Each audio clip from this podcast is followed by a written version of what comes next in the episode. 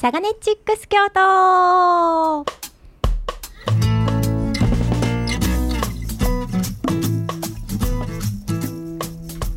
マキコミックス京都月曜日。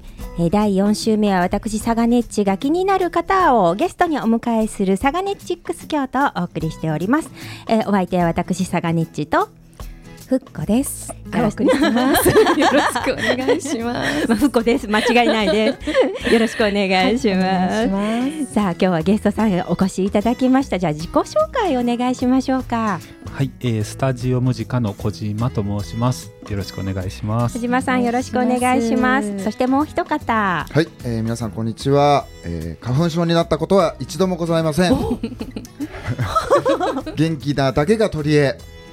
音楽家の黒坂修吾です。よろしくお願いします。黒坂さんよろしくお願いします。花粉症違うんですね。なったことないですね。あすごい。コロナもなったことないです。あすごい。インフルエンザもないです。えー、もう本当にあの脳みそも含め筋肉でできているという噂のスタジオムジカ所属黒坂修吾です。よろしくお願いします。よろしくお願いします。いや見習いたい。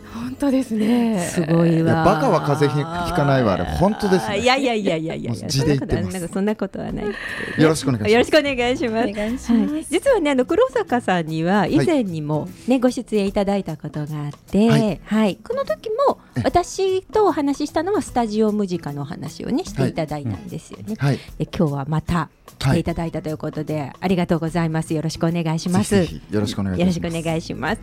はい、えー、まずスタジオムジカさんっていうあのおなお名前なんですけど実はあの、はい、いくつか名前私迷いまして、うん。はい、コジカレーベルさんっていうお名前も出てくるし スタジオムジカさんっていうお名前も出てくるんですけど、はい、今日はまずこのスタジオムジカっていうのは活動のお名前団体のお名前。はいあのプロジェクトの名前ですね。活動の名前です。はい。で今言ってくださったコジカレーベルっていうのが一応グループの名前というかそうなんですね。はいはい、じゃあ、ややこしいんですけど。え、いえ、コジカレーベル、全部のお名前可愛いんですよね。コジカレーベルさんのスタジオムジカプロジェクトなんですね。ううすねなるほど。マークも可愛いですよね。コジカレーベルさんの。コジカちゃんマーク。コジカちゃんマーク。コジカちゃんのマークなんですね。はい。さあ、じゃあ、そのスタジオムジカはどういうご活動なんですか？はい、あのこのプロジェクトはあの音に音の楽しさに熱中できる異空間を街の中に作ろうっていうコンセプトで、えー、やっている、まあ、アートプロジェクトですね。主に、まあ、小学生前後のお子さんを対象にした、まあ、ワークショップをやったり、えー、イベントをやったりしております。はいお子さん対象にされているっていうのが一つの特徴なんですかね。そうですねあの主に子どもさんがあの対象なんですけど、まあ、とはいえお子さんがいらっしゃる時はお家の方も一緒に来られるので、えーまあ、大人の方基本見学なんですけれど、はい、あの気が付くと大人の方も一緒に楽しんでることが結構多いですね。はい以前ねあの北文化会館であのされてた時に、はい、私見せていただきに行ったんですけどありがとうございます。いやこちらこそです。いやめちゃめちゃ楽しくて あのそのね音楽っていうとちょっとこう難しく考えられる方も多いかなって思うんですけど、楽器じゃない楽器とかいっぱい出てきてましたよね。はいなんかチューブグリングリン、うん、フォーンって音が鳴ったりとかっていうのとかなんかいろんなものを叩いたりして音楽にされてたりとかして、思わずねあの子供はもちろんなんですけど一緒に見に来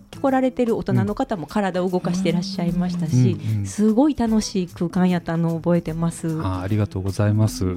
そうですねスタジオムジカはあのいろんな楽器も置いてますしもう楽器じゃないものも、まあ、音が出ればいいよねみたいな感じでいろんなものを置いてでもう毎回なんですけど自由時間から始めるワークショップでもう音が出るものを叩いて楽しんだりもうその音を楽しむっていうもう一番なんか音楽になるかならないかぐらいの、はい、一番こう、まあ、根源的というかえそういう体験から、まあ、最後はみんなでこう音を合わせていったり、音遊びをしたりだんだん音楽になっていくっていうあのそんなワークショップをずっとやってたりしますね。だんだん音になってあ音楽になっていく、はい。あ確かに確かにそんな感じでしたよね。なんか今ねあの関わっているスタジオムジカのメンバーの音楽家たちが、まあ、5人あのプロでやってる音楽家たちがいてみんなそのジャンルが違うんですよ。ではいはい。活動領域も普段は違うんだけどうんでもうんあのすごく共通してるのが全員がとてもこう自由にあのはあの発想できたりとかうん自由に音楽活動に取り組んでる人たちなのではい。その子どもたちがまさに楽器ではないようなものさっき言ってたようなあの楽器ではないけど意外といい音があるねっていうものとかも鳴らしながら子どもたちが鳴らす音にむしろこっちが沿わせて沿っていくっていうか合わせていうんうんうん。くでいいですね。そこでこうセッションが始まっていくみたいな。うんうん。セッションってかっこいいよく。かっこよく聞こえますね。そう、ん。憧れるけど、なんかもういや無理ですっていう感じがするけど、うん今おっしゃっていただいた感じだと、はい。もしかしたら私たちでもできるかもうん。みたいな気気になってきて、ああもうぜね。ぜひぜひ譜面が読めないとねダメっていうね、うん。いうのもありますけどそれもじゃあしなくても、うん。譜面が読めない方も参もち加できるろんです。はい。楽譜は基本的どんなお子さんでに。もね、うん。使わないし、まあもともと活動を始めたきっかけが本当にあの音楽の経験とかうん。楽器持ってる持ってないとか、うん。まああのお金があるないとか関係なくあと障害あるないしにもかかわらず、まあ、参加できるような場所をなんとか作りたいねみたいなことをスタートしたのでもうできるだけ敷居はもう一番低い状態でうんあのスタートできるのがいいかなっていう、うん、そんな考えで始めておりますね。そう。うん。何かね、そうねお話伺っているとうん。その敷居の低いところでお話しいただいてるんですけどでも、うん。あの集まってこられているそのメンバーの,、はい。あのミュージシャンの皆さんは本当に素晴らしいので、うん。その素晴らしい音楽と演奏とセッションできるのが本当に素敵だなっていうふうにね、うん。私は感じていたんですけどそね。うですね。メンバーがさっきお話もあったんですけど全然普段ジャンルが違うところで、はいえー、と1人は三味線を長唄をやってる人ですし、えー、と今日来てる黒坂君は、えー、と和太鼓のバンドをやっていたり、ま自分で弾き語りでね曲を歌ったりしてるし、他に2人メンバーがいるんですけど彼らはいわゆる打楽器奏者でして1人はまあアフリカとか、えー、とうん。ラテンの音楽を中心にやってます、もう1人は、えー、とアラブの音楽、はい。イメージがね。ね難しいですよね。はい、どんなんやったっけ？そうなんですよ。だから普段はあの全然バラバラに活動してるんですけど、まあ、なんかそういう場所を一緒にみんな京都で近くに住んでいるので、なんか京都で自分たちが住んでる町でそういう場所を作りたいねっていうことで一緒に今やらせてもらってます。えー、素敵。ジャンルは違うけどこうすごく共通しているのが、うん。そのみんなやっぱりこう子どもたちと一緒に音楽を作るあの子どもに音楽を教えるとかってことじゃなくて、はい一緒に作る、はい。むしろ子どもからうん。いろいろ引き出して一緒に楽しむみたいなことでは、あーいいですね。ものすごく共通のなんていうかな考え方をうん持っていて、うん。でみんなそれぞれ多分今まで音楽活動いろいろやってくる中でうんこれはやっぱりこう例えば楽譜通りに演奏することとかなんか教えられたことだけをやることだけじゃなくて、うん。もっとこう子どもたちがそもそも本来持っているひらめきとか想像力とかっていうあのそうイマジネーションとクリエーションの両方の意味での想像力っていうものを、あのそのまんまこっちが受け止めてで合わせていけば、うん。もっともっと面白い音楽は自然ともう生まれてくるんだろうって無限にっていうのが多分その経験の中でみんなミュージシャンたちが感じていてはい。でこういうスタジオムジカに賛同したっていうことだと思うんですよね。もうそんなすごい素敵な素敵ですね。はい取り組みをされてスタジオミュージカルのプロジェクトなんですけど、あの今回、はい。何かあの、うん。以前ね私北文化会館お邪魔したんですけど、うんうん。別の場所でなんか上京区のほえ堀川商店街ですか？はい。はいこちらでも何か活動されているっていうのを伺ったんですけれど。あはいそうなんです。あの昨年のお10月ぐらいからなんですけれども、はい。あの堀川商店街の中であの Knocks 堀川というノックス堀川。はい、はい。あのまあえー、なんて言ったんでしょう場所ですね、うん。えーをあの共同運営でスタートすることになりました。へえ。でこの Knocks 堀川っていうのが、まあ、隣はあの美容室さんでは。隣は質屋さんでは。はい、でもう本当に商店街のお店の一つみたいな形ではい。あるんですけれど、あの僕らとあとあの2つの団体3団体で共同で運営してまして、はい。あの一つはあの、まあ、子どもの学習支援みたいなあの塾みたいなことをされている団体さんです。はいでもう一つはあのとみんなの図書館を作ろうみ町の図書館を作ろうみたいなプロジェクトをされている方々。はいで僕らのあのように音楽の活動をしている、まあ、全然普段活動がバラバラな団体が一緒にその場所を運営しているというそんなところですね。あの商店街の中なので常にこういろんな人が出入りされていて、うん。うん、で気楽に立ち寄っていただくこともできますし、うん。まあ、週末にはイベントをやったりとかはい。あのまあ子供からあの近所の方大人の方までえいろんな方が出入りしていただいてます。うん。そう堀川商店街といえばこのラジオミックス京都のね放送をうん放送してくださってね、るんですよ。流れてるんですよね。今聞いてくださってますか？堀川商店街の皆さん。堀川商店街の皆さん、ラジオミックス京都出てます。ノックス堀川スタジオムジカよろしくお願いします。